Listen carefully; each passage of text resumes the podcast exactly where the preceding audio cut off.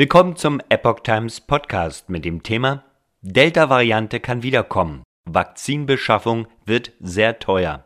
Ein Artikel vom 14. Mai 2022.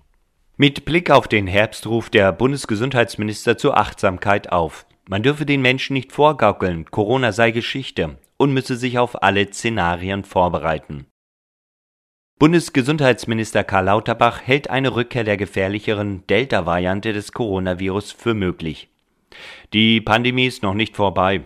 Eine Omikron-Welle im Herbst ist zwar wahrscheinlich, aber selbst die gefährlichere Delta-Variante könnte zurückkommen, sagte Lauterbach der Rheinischen Post mit Verweis auf eine israelische Studie, wonach im Abwasser auch die Delta-Variante nachgewiesen wurde.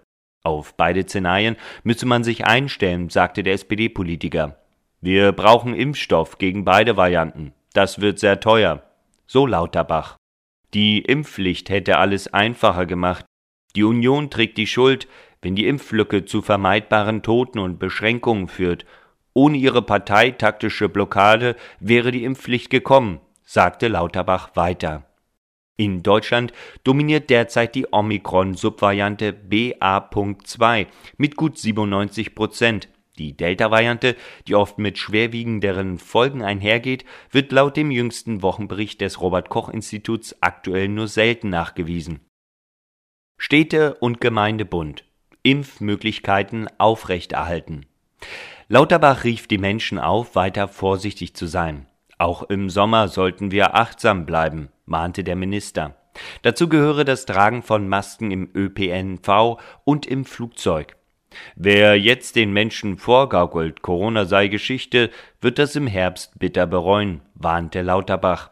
Der Deutsche Städte- und Gemeindebund appellierte an Bund und Länder, Vorbereitungen für eine neue Corona-Welle zu treffen. Die Impfmöglichkeiten müssten aufrechterhalten werden, sagte Hauptgeschäftsführer Gerd Landsberg den Zeitungen der Funke Mediengruppe. Zwar sei es nicht sinnvoll, in großem Umfang weitgehend leerstehende Impfzentren zu betreiben.